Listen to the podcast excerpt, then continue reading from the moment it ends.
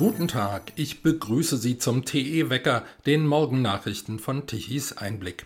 Heute ist Donnerstag, der 29. Februar 2024. Klingt komisch, ist aber so, wir sind halt in einem Schaltjahr.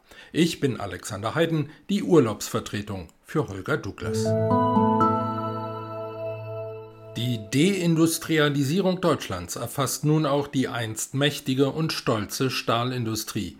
ThyssenKrupp will seine Stahlsparte massiv verkleinern.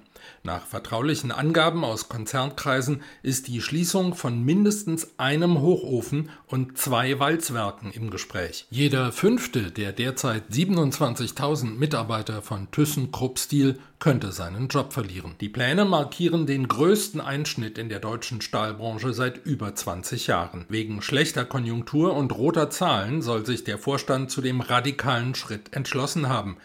Einsparungen allein reichen offenbar nicht mehr aus. ThyssenKrupp geht an die Substanz. Mit seinem Stammwerk in Duisburg ist der Konzern in Deutschland Marktführer. Jährlich könnten in den Anlagen rund 11,5 Millionen Tonnen Stahl produziert werden. Wegen der schwachen Nachfrage sind es derzeit tatsächlich aber nur 9 Millionen Tonnen. Die geheimen Pläne sehen offenbar vor, am Standort Duisburg den Hochofen Schwelgern 1 und möglicherweise einen weiteren Hochofen vom Netz zu nehmen. Sollte ein Hochofen abgeschaltet werden, würden dann zwangsläufig auch nachfolgende Produktionsabläufe in Walzwerken und weiterarbeitenden Betrieben wegfallen. Dem Vernehmen nach sind mindestens 5000 Jobs akut gefährdet. 2023 war das produktionsschwächste Stahljahr seit der Finanzkrise. Die politischen Differenzen zwischen der AfD-Vorsitzenden Alice Weidel und Frankreichs rechtskonservativer Oppositionsführerin Marine Le Pen sind offenbar doch noch nicht ausgeräumt. Vordergründig wird um den Begriff Remigration gestritten.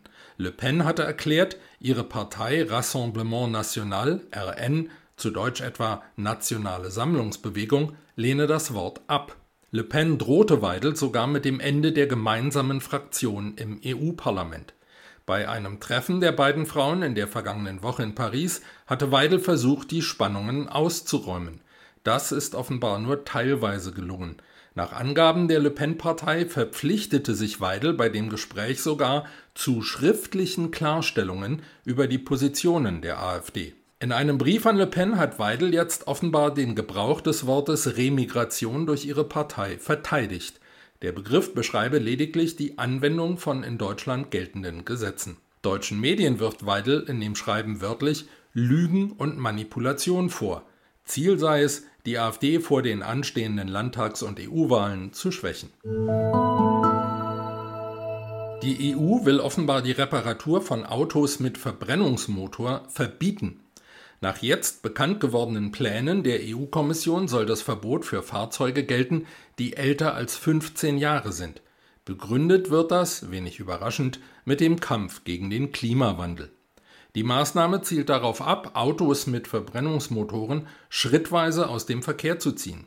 Über die bisher geheimen Pläne hat nun zuerst die britische Automobilzeitschrift Wheels Alive berichtet. Von der EU gibt es bisher kein Dementi. Bei einem Messerangriff sind zwei Kinder in Duisburg schwer verletzt worden. Die beiden zwischen 9 und 14 Jahre alten Opfer wurden auf offener Straße im Stadtteil Marxloh angegriffen. Der Bezirk hat einen extrem hohen Ausländeranteil und gilt als sozialer Brennpunkt. Die beiden Kinder, ein Junge und ein Mädchen, konnten sich nach dem Angriff in eine nahegelegene katholische Grundschule retten, Dort kam ihnen eine Lehrerin zu Hilfe. Der mutmaßliche Täter wurde kurze Zeit später festgenommen. Es handelt sich um einen 21 Jahre alten Deutsch-Bulgaren.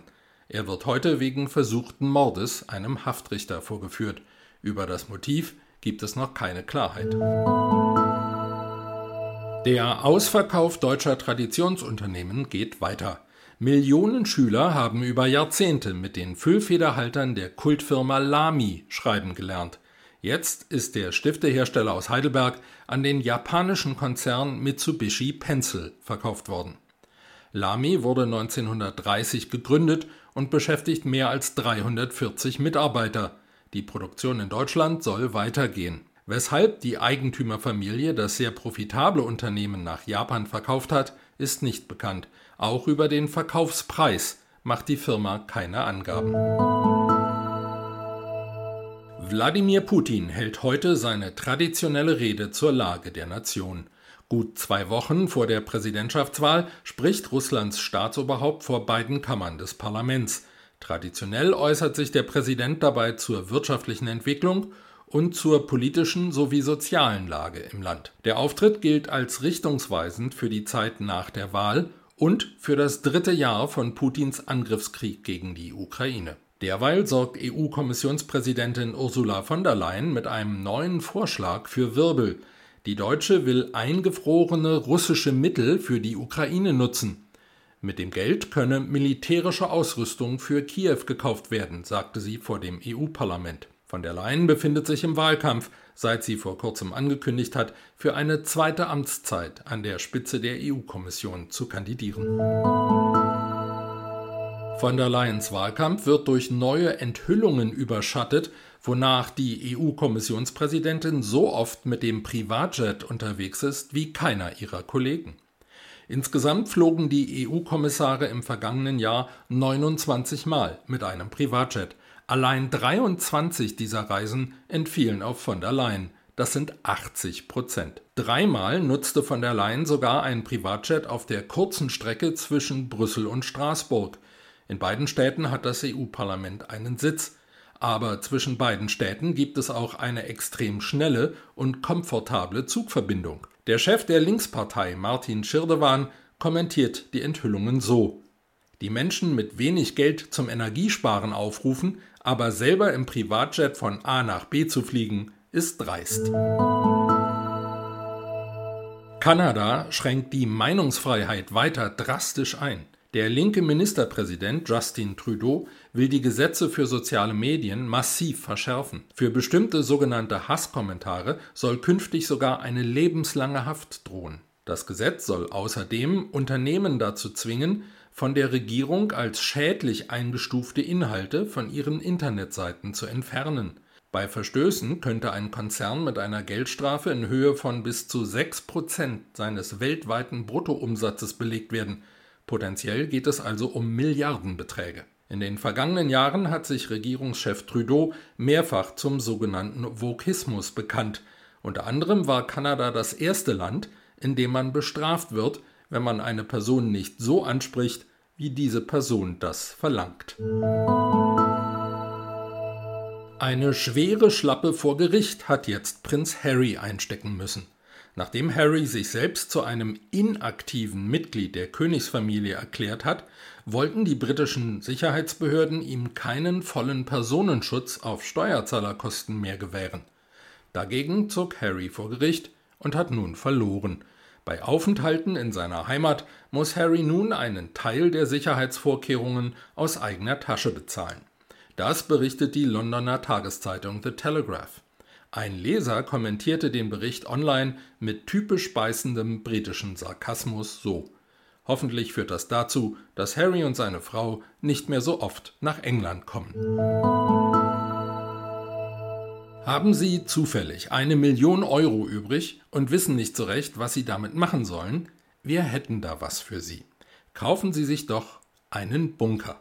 In Pasewalk in Mecklenburg-Vorpommern, nahe der polnischen Grenze, wird so ein Prachtexemplar aus DDR-Zeiten gerade frei.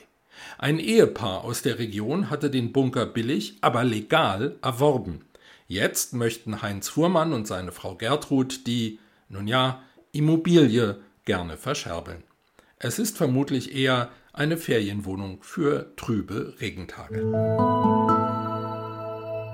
Beim Wetter bleibt es vom Schwarzwald bis nach Ostbayern und Sachsen weiter dicht bewölkt. Vereinzelt fällt etwas Regen oder Sprühregen.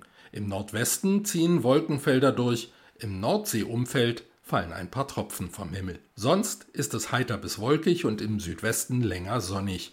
Der Wind weht meist schwach aus unterschiedlichen Richtungen. Die Temperaturen liegen bei 5 bis 10 Grad, bei längerem Sonnenschein können es auch schon mal 12 Grad werden. Falls Sie in diesen Tagen den TE Energiewende Wetterbericht vermissen, der macht zusammen mit Holger Douglas ein paar Tage Urlaub. Stattdessen liefern wir Ihnen in dieser Zeit täglich die Informationen darüber, wie viel Strom Deutschland ins Ausland verkauft bzw. aus dem Ausland einkauft. Und auch am Mittwoch musste Deutschland wie fast jeden Tag viel mehr Strom importieren, als wir in die Nachbarstaaten exportieren konnten. Der negative Tagessaldo lag um Mitternacht bei unglaublichen 179,83 Gigawattstunden und das meiste davon kam wieder aus dem Kernenergieland Frankreich. Vielen Dank, dass Sie eingeschaltet haben. Wenn es Ihnen gefallen hat, empfehlen Sie uns doch weiter. Mehr aktuelle Nachrichten finden Sie jederzeit auf unserer Website tichiseinblick.de. Wir vom TE Wecker sind morgen früh wieder für Sie da.